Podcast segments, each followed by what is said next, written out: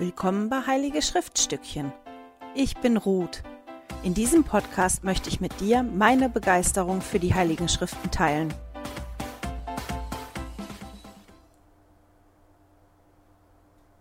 Hallo ihr Lieben, herzlich willkommen. Heute werden wir uns mit den letzten drei Kapiteln im Buch Helamann beschäftigen, nämlich mit Helamann 13 bis 16. Und ich möchte direkt einsteigen mit dem ersten Vers in Helamann 13. Ich bin dann nämlich an einer Formulierung hängen geblieben. Und dort steht, und nun begab es sich, im 86. Jahr verharrten die Nephiten noch immer in Schlechtigkeit, ja in großer Schlechtigkeit, während die Lamaniten streng darauf bedacht waren, die Gebote Gottes gemäß dem Gesetz des Mose zu halten. Und ich bin da über die Formulierung gestolpert, streng darauf bedacht sein, die Gebote Gottes zu halten. Und immer wenn ich über so eine Formulierung stolper in irgendeinem Zusammenhang, dann stelle ich mir die Frage, was ist denn das überhaupt? Was bedeutet das für mich? Gibt es da eine, eine, Definition von oder hat das eine spezielle Bedeutung für mich, wenn ich darüber nachdenke? Das hatte ich letzte Woche ja mit dem Unermüdlich von Nephi und so ähnlich ist das auch hier, auch sinngemäß mit streng darauf bedacht zu sein, die Gebote Gottes zu halten. Jetzt steht ja hier noch, ähm, gemäß dem Gesetz des Mose zu halten. Wenn ich daran denke, streng darauf bedacht zu sein, die Gebote zu halten oder die irgendwelche Regeln einzuhalten, da habe ich mich gefragt, was ist denn das Erste, was in meinem Kopf kommt? Und das Erste, was in meinen Kopf kommt, ist, dass ich mich informieren würde, okay, was brauche ich denn um das alles einzuhalten. Wenn ich ganz streng darauf bedacht sein möchte, das einzuhalten, dann muss ich ja wissen, was ich einhalten muss, was ich zu tun habe, was ich lassen soll. Und wenn ich da so drüber nachdenke, dann komme ich ganz schnell dahin, dass ich wie so eine Checkliste habe. Das muss ich machen, das muss ich machen, das muss ich machen, das soll ich nicht machen, das auch nicht. Und wenn ich an dem Punkt ankomme, dann ist spätestens der Punkt für mich erreicht, wo ich das sehr ermüdend und anstrengend finde und auch eigentlich gar nicht mehr angenehm finde.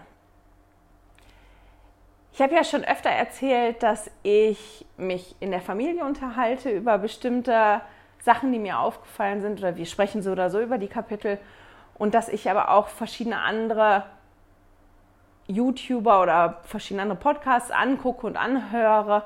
Und es ist immer wieder spannend zu sehen, wie Leute ja die gleichen Sachen lesen, aber unterschiedliche Dinge raussuchen für sich selber und unterschiedliche Dinge wichtig sind. Und manchmal ist das aber auch lustig, wenn man, ja, wenn man irgendwas guckt und mitkriegt, okay, derjenige oder diejenigen, die sind jetzt genau da hängen geblieben, wo ich hängen geblieben bin. Und meine absoluten Favoriten sind David Butler und Emily Bell Freeman von Don't Miss This. Und die sind genau in dem gleichen Vers hängen geblieben wie ich. Und die Emily Bell Freeman, die hat noch einen Gedanken gehabt. So weit habe ich gar nicht gedacht, aber ja, der war für mich, wo ich gedacht habe, ja, wow, das erklärt das total für mich. Und deswegen möchte ich diesen Gedanken jetzt mit euch teilen. Sie hat sich nämlich gefragt, sie war in einer Situation in ihrem Leben, wo sie sich wirklich Mühe gegeben hat, streng darauf bedacht zu sein, die Gebote Gottes zu halten. Und die ist auch an den Punkt gekommen, dass sie sich so gefühlt hat, als wenn sie einfach wie eine Checkliste abhakt. Und das ist anstrengend geworden. Und in dem hat sie halt darüber nachgedacht, wer, den ich kenne oder von dem ich gelesen habe, war denn streng darauf bedacht, die Gebote Gottes zu halten. Und da sind ihr zwei Personen oder eine Personengruppe und eine Person in den Sinn gekommen. Und das erste waren die Pharisäer zu Jesus Zeiten. Und als sie das erzählt hat, habe ich gedacht, stimmt genau. Also wenn man eine Gruppe finden möchte, die wirklich richtig streng darauf bedacht war, die Gebote Gottes gemäß dem Gesetz des Mose zu halten, dann waren das die Pharisäer. Die kannten das Gesetz des Mose ganz genau. Die wussten, wie viele Schritte darf ich am Sonntag gehen, was darf ich essen, was darf ich nicht essen, mit wem darf ich zusammensitzen, mit wem nicht, wenn mich wer berührt, bin ich unrein, was muss ich dann tun? Die kannten das ganz genau und die haben sich ganz, ganz genau daran gehalten. Das waren die Regeln und die Regeln haben die umgesetzt. Die zweite Person, die der Emily Bell Freeman eingefallen ist, das war Jesus. Jesus war auch streng darauf bedacht, die Gebote Gottes einzuhalten. Aber wenn man das Neue Testament liest, sieht man, dass er das anders gemacht hat als die Pharisäer.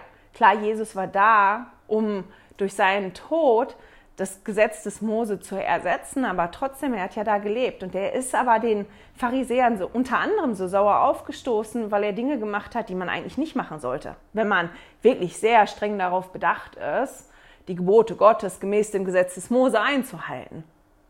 Der hat Kranke geheilt am Sabbat und hat noch ganz viele andere Sachen gemacht.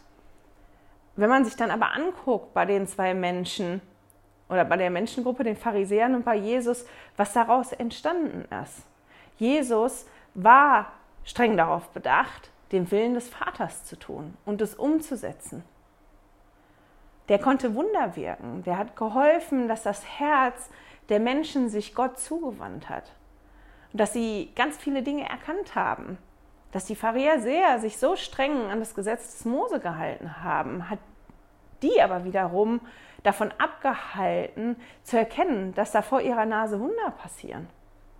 Auch wenn die passiert sind an einem Sabbat, wo man das eigentlich nicht machen soll. Und die haben gesagt, das funktioniert da nicht, man darf das da nicht. Und, und die haben sich selber damit in den Weg gestanden. Die konnten keinen Fortschritt machen, die konnten ganz, ganz viele Dinge nicht erkennen, die ja da passiert sind. Und ich habe gedacht, das ist doch bei uns oft auch so. Wenn wir hingehen und wie eine Checkliste machen, dann sorgen wir dafür, ähm, gedanklich oder hintergründig, oder wir tun dann so, als wenn Gott wie einer wäre, der auch so eine Checkliste hat oder der Punkte zählt. Okay, die liest jetzt regelmäßig in die Schriften, die geht sonntags zur Kirche, die betet. Und als wenn man dann wie mehr kriegt, wenn man mehr macht. David Butler hatte ein lustiges Beispiel, ich fand das toll. Er hat gesagt, man macht Gott dann wie zu so einem Einkaufsautomaten. Man sammelt Münzen, Gehorsamkeitsmünzen oder verschiedene Münzen und je nachdem, wie viele Münzen oder welche Münzen ich einwerf, da bekomme ich dann die verschiedenen Sachen da draus. Aber so funktioniert das ja nicht. Gott ist nicht so. Alle Dinge, die wir tun sollen, die Gebote, die wir bekommen haben, Wozu sind die denn gut? Sind die gut, um uns einzuschränken, um uns klein zu halten, um, um uns genau zu sagen, so viele Schritte darfst du tun oder das oder das nicht? Wenn, wenn wir das denken und fühlen, dann sind wir schon ein Teilstück wie die Pharisäer, die nur das Außen sehen, nur den Buchstaben sehen, aber nicht den Kern dahinter sehen. Was passiert denn, wenn ich mir Mühe gebe, regelmäßig zu beten und wirklich eine Kommunikation mit dem Vater im Himmel zu schaffen? Was passiert denn, wenn ich mir Mühe gebe, in den Schriften zu lesen und ja, vielleicht darüber nachzudenken oder anzufangen, die auf mich zu beziehen? Was passiert denn, wenn ich sonntags in die Kirche gehe und vom Abendmahl nehme und mich darauf vorbereite, dieses Abendmahl zu nehmen? All diese Dinge helfen mir, Gott näher zu kommen, mich ihm zuzuwenden. Und da sind wir wieder bei dem Herzen und auch bei dem Unermüdlich von letzte Woche. All die Dinge helfen mir, mein Herz Gott zuzuwenden und mein Herz in Einklang mit Gott zu bringen und dafür zu sorgen, dass das im Einklang schwingt. Ich möchte das nicht erzählen, weil ich das letzte Woche ganz ausführlich erzählt habe. Wenn euch das interessiert und ihr das nicht geguckt habt, könnt ihr ja gucken. Das müsste so das letzte Drittel sein, wo ich darüber spreche, wie viel einfacher das ist, wenn, wenn man mitschwingt, wenn mein Herz mit dem mitschwingt, ähm, ja, was der Vater im Himmel möchte und, und tut und dass mir dann viele Dinge einfacher fallen. Und genau deswegen haben wir diese Gebote bekommen und darum ging das. Und das ist auch das, worüber hier gesprochen wird bei den Lamaniten. Im Helaman 13 kommt das Herz ganz oft vor. Ich habe zehnmal gezählt, ich habe irgendwo 13 Mal gelesen, dass das Herz 13 Mal vorkommt. Ich weiß es nicht, ich habe jetzt nicht nochmal nachgezählt. Auf jeden Fall kommt das Herz ziemlich oft vor. Und wir können hier davon lesen, dass Samuel sich nicht Gedanken darüber gemacht hat, was soll ich den Nephiten jetzt predigen, sondern eine Stimme hat ihm gesagt, du sollst ihm predigen, und zwar die Dinge, die ich dir ins Herz gebe. Und wir können da sehen, dass Samuel wirklich Vertrauen hatte in Gott, der wusste, von wem die Stimme ist und er hat ihr vertraut und er hat den Nephiten dann die Dinge gepredigt, die ihm ins Herz gekommen sind. Stellt euch mal die Situation wirklich bildlich vor, von der wir da in Helaman 13 lesen. Da ist ein Lamanit, der kommt zu den Nephiten, der predigt denen, die wollen es nicht hören, die schmeißen ihn raus aus der Stadt. Er will wieder nach Hause gehen, der hört eine Stimme. Nein, du sollst zurückgehen und du sollst denen das predigen, was ich dir in dein Herz gebe. Wie macht er das? Die wollen den ja nicht mehr in der Stadt haben. Die wollten, das können wir lesen in Vers 4, sie wollten nicht zulassen, dass er in die Stadt komme. Was macht er da drauf? Aufgeben? Irgendwie einen geheimen Weg in die Stadt zu finden? Nein, der geht hin und geht auf die Stadtmauer. Und ich finde, das ist total toll. Und zeigt uns, dass wir manchmal wirklich spitzfindig und ganz kreativ sein können und vielleicht auch sein müssen, um die Dinge ja, erfüllen zu können, die der Vater im Himmel von uns möchte. Und dass das in Ordnung ist, dass wir halt überlegen, wie funktioniert das denn und wie mache ich das am besten. Und dann steht da dieser Typ, den, den man ja nicht in der Stadt haben wollte, nicht irgendwo in der Stadt auf einem Platz und predigt. Nein, der steht mitten auf der Mauer. Und womit fängt er an? Das Schwert der Gerechtigkeit hängt über euch und das wird auf euch niederschmettern und euch vernichten, wenn ihr nicht umkehrt. Und der fängt halt dann an zu predigen. Der wird auf jeden Fall enorm viel Aufmerksamkeit gehabt haben. Wahrscheinlich viel mehr, als wenn der irgendwo auf einem Marktplatz gestanden hätte. Weil es wird umgegangen sein. Hast du schon gehört? Da steht der Typ auf der Mauer und der predigt. Hast gehört, was der gesagt hat? Und der hat ja eine ganze Menge zu sagen gehabt. Also der stand da nicht nur vier, fünf Minuten. Da wird genug Zeit gewesen sein, dass sich da so eine Menschenmenge versammelt hat. Ich mache das immer ganz gerne, wenn so Geschichten erzählt werden, mir das wirklich bildlich vorzustellen. Und das muss ein Spektakel gewesen sein, dass der da gestanden hat. Und der hat halt dem, dem Volk ganz viele Sachen gesagt, die nicht einfach zu schlucken gewesen sind. Der hat den so einiges gesagt. Das kann man lesen unter anderem in Helaman 13, Vers 8 bis 10 und dann auch in 14 und auch später in den anderen Kapiteln. Er sagt zum Beispiel, dass das Wort Gottes weggenommen wird, dass der Geist sich zurückziehen wird, dass das Herz der Brüder gegen sie, ähm, sich gegen sie wenden wird, dass das Schwert kommen wird, also Krieg und dass Hungersnöte kommen werden und dass in der vierten Generation die völlige Vernichtung kommen wird. Und dass all die Dinge kommen werden, wenn sie nicht umkehren, außer sie kehren um. Eure Stadt gibt es nur wegen den Rechtschaffenen. Und das und das wird passieren, außer ihr kehrt um. Und mir ist schon klar, dass die nicht so begeistert gewesen sind. Und wir lesen von der Schlechtigkeit, das lesen wir im ersten Vers die verharrten in der Schlechtigkeit, in großer Schlechtigkeit. Und deswegen denke ich, musste Samuel auch so ganz, ganz klare Worte finden. Und obwohl sie so verharrt haben in dieser großen Schlechtigkeit und denen ja all die Dinge gesagt worden sind, sagt Samuel aber trotzdem immer, außer ihr kehrt um.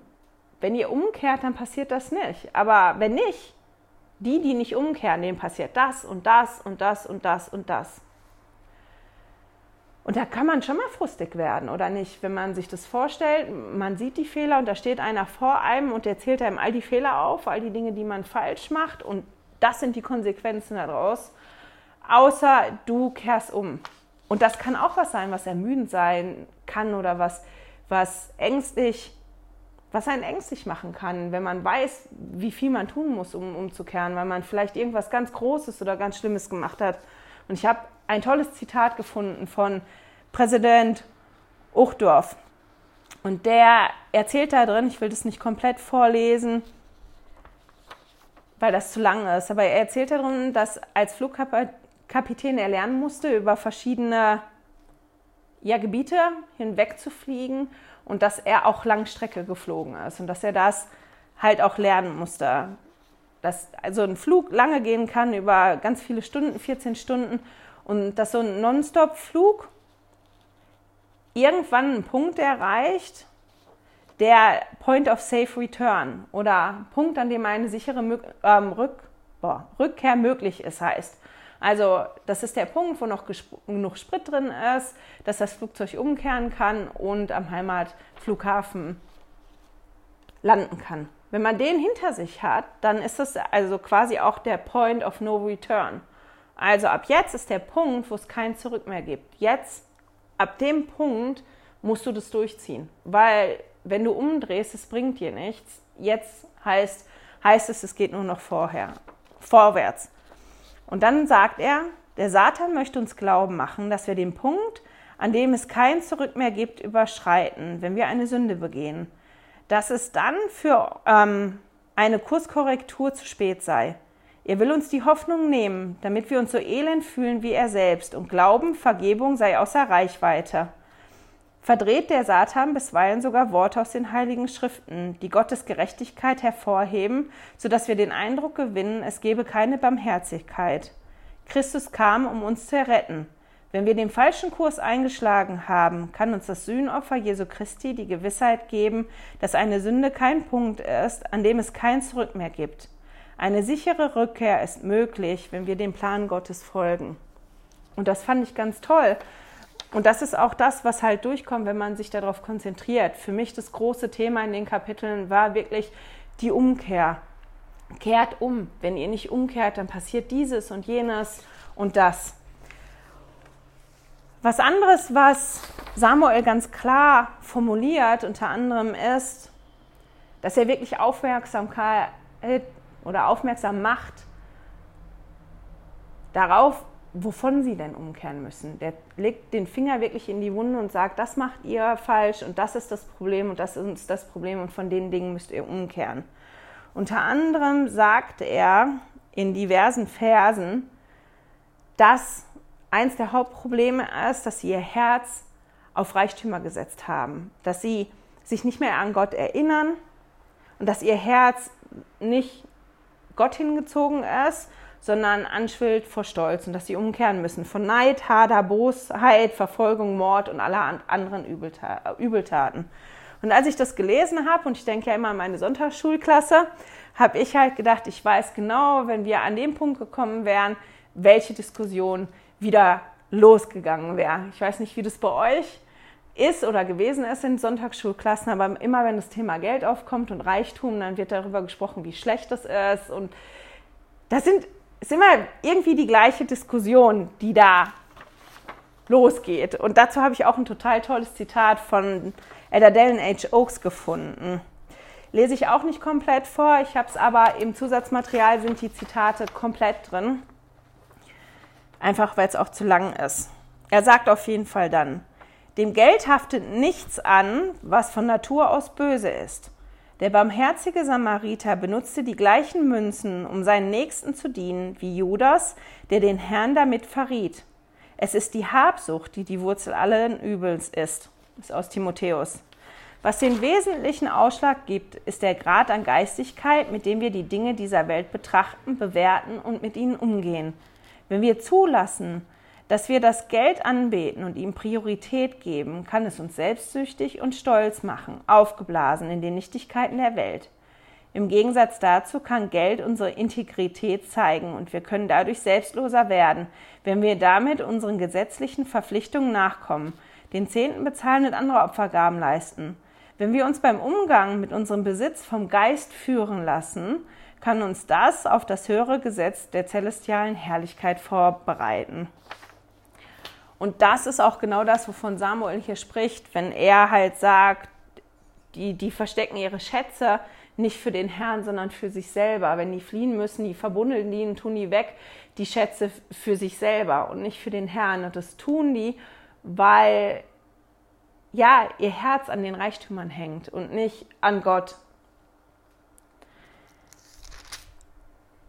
in Samuel 14, äh, in Samuel, jetzt sage ich schon in Samuel 14, in Helaman 14, Vers 11 und 12 können wir lesen, was quasi der Zweck von Samuels Predigt ist. Das sagt er selber, warum er dort steht. Und er sagt, und ihr sollt meine Worte hören, denn zu diesem Zweck bin ich auf die Mauer dieser Stadt gestiegen, damit ihr die Richtersprüche Gottes hört und kennt, die wegen eurer Übeltaten auf euch warten, und damit ihr auch die Bedingungen der Umkehr kennt, und damit ihr auch vom Kommen Jesu Christi, des Sohnes Gottes wisst, des Vaters des Himmels und der Erde, des Schöpfers aller Dinge von Anfang an und damit ihr die Zeichen seines Kommens wisst, zu dem Zweck, dass ihr an seinen Namen glauben mögt. Also, die Punkte, warum er auf die Mauer gestiegen ist, die fasst er da selber zusammen. Es ist erstens, damit sie die Richtersprüche Gottes kennen. Das ist dieses kehrt um. Wenn ihr nicht umkehrt, passiert diese Liste an Dingen. Da kommen ganz schlimme Sachen. Der erklärt ihnen die Bedingungen der Umkehr, wie Umkehr möglich ist und wie die umkehren können. Er sagt, ich stehe hier, um euch Zeugnis davon zu geben, damit ihr wisst, dass Jesus Christus kommen wird und dass es wichtig ist, warum der kommt. Und damit ihr die Zeichen kennt, die kommen, wenn Jesus geboren wird und Jesus stirbt. Und das ist das, was wir auch lesen können. In Helaman 14 berichtet er von beiden, von den Zeichen, die kommen, bevor Jesus geboren wird und die Zeichen, die kommen, wenn Jesus stirbt. Und er macht auch eine Zeitangabe. Er sagt, die, die Geburt, das ist in fünf Jahren. Mit der Zeit ist das ja so ein Ding. Manchmal können ein fünf Jahre extrem lang vorkommen und manchmal dreht man sich um, die Zeit ist ganz schnell verflogen. Aber eigentlich sind fünf Jahre keine lange Zeit. Und er sagt halt, die Zeichen, die werden kommen und ihr werdet das sehen. Ich finde, was man auch noch toll sehen kann in den Kapiteln, gerade in 14, 15 und 16, ist, er predigt ja da und gibt die Zeichen.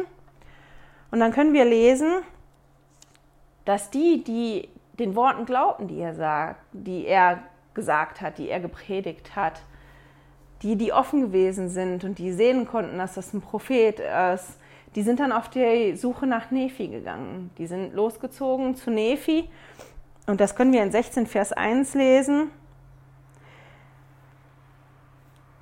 Äh, wo ab in der Mitte und alle, die an sein Wort alle, die an sein Wort glaubten, gingen hin und suchten nach Nephi, und als sie hinkamen und ihn fanden, bekannten sie ihm ihre Sünden und leugneten nicht und wünschten sich im Herrn taufen zu lassen. Und die wurden dann getauft und das ist schon spannend. Die haben das erkannt, die haben erkannt, ich habe das falsch gemacht und sind hingegangen und haben, und das fand ich, das war auch was, was mir so aufgefallen ist, und leugneten nicht, sondern, und das ist manchmal gar nicht so einfach, sich hinzustellen und einfach zu sagen, ja, ich habe das falsch gemacht. Es tut mir leid. Ich möchte es anders machen. Nicht, ich habe das falsch gemacht, weil. Oder das ist der Grund und deswegen ist es ja gar nicht so schlimm, sondern sich wirklich hinzustellen und zu sagen, ich habe das falsch gemacht und es tut mir leid, das ist nicht so einfach. Das ist nicht so einfach mit unseren Mitmenschen und das ist nicht so einfach vor Gott und es ist noch weniger einfach, wenn die Sünde so schwerwiegend gewesen ist, dass ich das sogar mit dem Bischof machen muss, als Mittler, der mir dann hilft dabei, erstmal hinzugehen und zu sagen, ich habe einen Fehler gemacht. Aber wir können halt auch lesen, auch in den Versen, was es uns bringt und warum das so wichtig ist.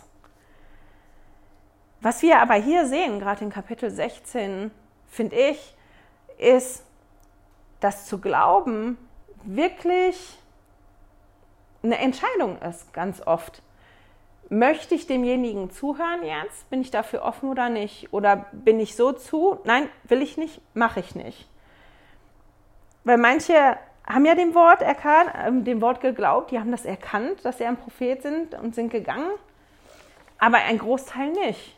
Die wollten da nicht zuhören. Und die haben sich dann entschieden, so, wir sind jetzt so fertig, wir wollen ihm wirklich nicht mehr zuhören. Wir schießen ihn jetzt von der Mauer.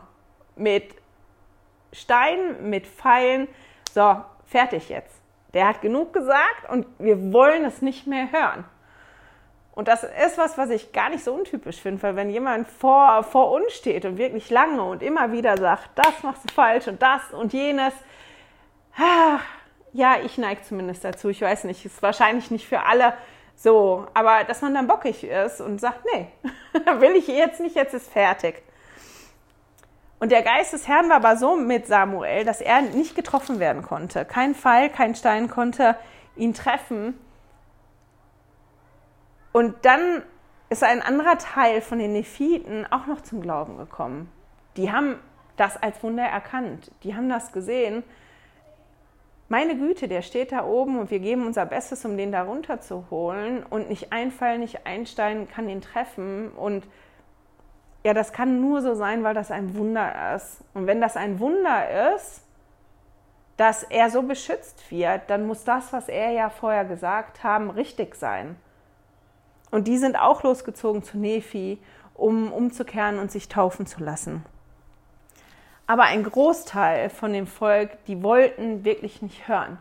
Die haben sich dazu entschieden, ich möchte das nicht hören, ich möchte dem nicht zuhören, ich möchte nicht darüber nachdenken, ob das eventuell so sein könnte. Und die haben die Hauptleute dann halt losgeschickt, um den da runterzuholen. Und wir lesen dann, dass der sich von der Mauer stürzte und wegging und dass man dann nichts mehr von ihm gehört hat. In Helaman 16 können wir dann noch lesen, dass der Satan Macht bekommen hat über das Herz der Nephiten und dass er sie wirklich aufgestachelt hat und dass er dadurch sehr, sehr großen Einfluss bekommen hat. Die Frage, die ich mir gestellt habe, als ich das gelesen habe, war, höre ich auf den Propheten und auf seinen Rat? Was hat er denn gesagt und wozu hat er uns aufgefordert? Ich finde, unser jetziger Prophet fordert uns zu ganz schön viel auf und das ist auch nicht immer wenig, mit was wir uns beschäftigen und auseinandersetzen sollen. Und ich habe mir dann die Mühe gemacht und bin tatsächlich mal gegangen und habe bei der letzten Generalkonferenz geguckt und habe mir halt alle Ansprachen von ihm nochmal durchgelesen und hatte vorher überlegt, was hat er denn gesagt und wozu hat er uns aufgefordert? Und dann geguckt, habe ich mich wirklich an alles erinnert, was er ähm, gesagt hat.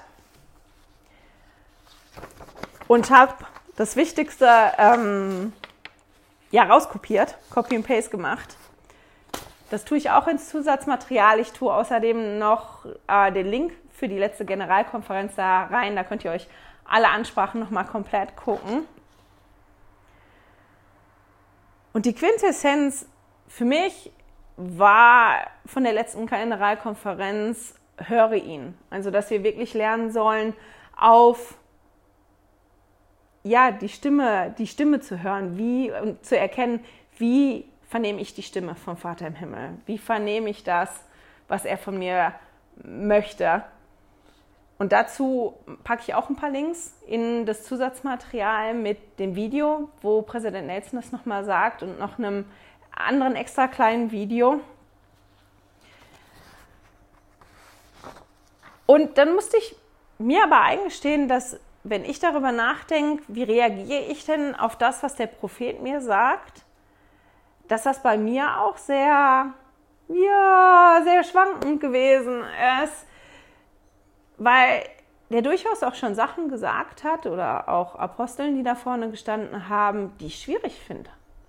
Und dass ich nicht zu den Menschen gehöre, die so demütig sind, dass die alles sofort so annehmen können, was gesagt wird. Und wie ich gerade schon gesagt habe, ich dann auch dahin tendiere, dann auch bockig zu sein. Nee, will ich nicht, gefällt mir nicht. Ähm, und dass ich schon Situationen habe, wo, wo ja der Prophet was gesagt hat und ich mich ganz bewusst dagegen entschieden habe, den Rat anzunehmen. Nee, will ich nicht, ist mir jetzt zu viel. Ich auch sehen kann mittlerweile im Rückblick, welche Segnungen mir flöten gegangen sind darauf, dass manche Schwierigkeiten aber eingetreten sind, genauso wie ich die gesehen habe, als ich was gehört habe, dass mir in dem Moment aber nicht bewusst war, welche Segnungen parallel mit den Schwierigkeiten gehen und was mir hilft und wie doll mich und meine Familie das segnet, wenn ich mir trotzdem Mühe gebe, das umzusetzen, obwohl ich die Schwierigkeiten, die das mit sich bringt, vorher schon gesehen habe und da eigentlich keine Lust hatte. Und dann habe ich gedacht, ich habe verbal zumindest, weil mich das so angenervt hat oder ich nicht begeistert war von dem, was gesagt worden ist von meinem Propheten, verbal ganz bestimmt schon einen Stein geworfen. oder zwei oder drei. Ähm, wenn ich mich da reingesteigert habe und mich da so drüber aufgeregt habe, wie stellt er sich das vor, das funktioniert gar nicht und ich weiß genau, dann läuft das später so und so, wieso, ähm, das ist doch doof, das ist doch jetzt gerade super. Und das sind dann schon Momente, wo wir hingehen und, und Steine werfen oder vielleicht sogar Pfeile abschießen, weil, weil wir das nicht hören wollen, was wir gesagt bekommen.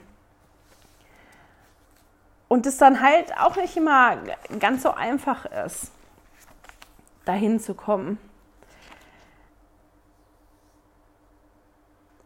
Aber das, wovon ich Zeugnis geben kann und warum ich das eigentlich erzähle, ist, dass wenn wir dann dieses bockig sein und dieses, ich finde es total doof, wenn wir wirklich schaffen, da einen Haken hinterzumachen und an den Punkt zu kommen und zu sagen, okay, ich probiere es jetzt aus. Vielleicht mit der Faust in der Tasche, vielleicht auch mit beiden Fäusten in der Tasche und nicht mit Begeisterung.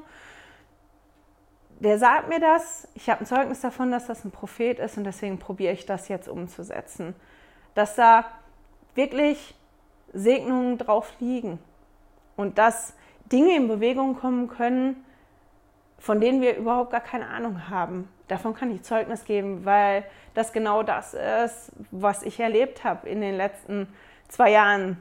So manches Mal, dass auf einmal Dinge passiert sind, die ich mir so hätte nicht vorstellen können, die mir und meiner Familie so gut getan haben oder wo ich auch sehe, ähm, wo das Menschen drumherum gut getan hat. Als ich jetzt geguckt habe bei der letzten Generalkonferenz, ich bin dabei, den Aufforderungen zu folgen. Ähm, bei manchen bin ich noch nicht so gut. Ich bin noch nicht so weit bei der neuen Proklamation, mit der habe ich mich noch nicht so intensiv auseinandergesetzt. Aber vielleicht ist es wirklich auch ein Ding für euch, mal zu gucken. Das ist ja jetzt schon eine Weile her. Wir haben jetzt September. Im Oktober ist die neue Generalkonferenz. Wozu hat er uns denn aufgefordert? Und was denke ich, was ich noch schaffen könnte, in Angriff zu nehmen? Wozu der Prophet mich aufgefordert hat. Und ich kann euch mein, Zeugnis geben, dass es sich wirklich lohnt, das zu machen. Ich habe noch ein tolles Zitat gefunden von Präsident Henry B. Eyring. Er hat gesagt, wenn wir den Rat, der von Gott kommt, ablehnen, entscheiden wir uns nicht dafür, von äußerem Einfluss unabhängig zu sein. Wir entscheiden uns für einen anderen Einfluss.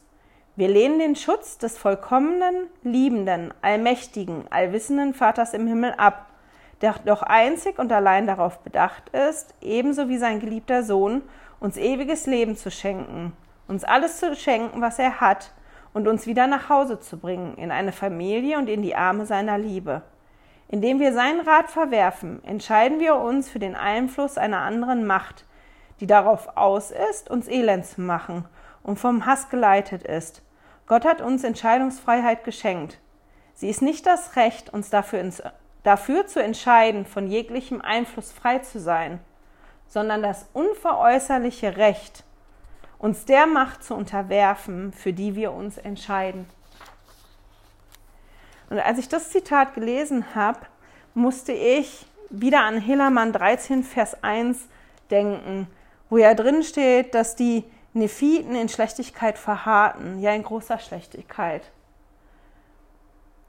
Und das ist, glaube ich, der Punkt. Wir alle kommen mit Schlechtigkeit in Berührung, jeden Tag. Das geht gar nicht anders, weil es so viel Schlechtigkeit gibt. Wir manchmal auch ganz bestimmt dazu beitragen, dass sich das, ja, dass nichts Positives sich verbreitet, sondern irgendwas Schlechtes sich verbreitet. Aber der Punkt ist, wofür entscheide ich mich?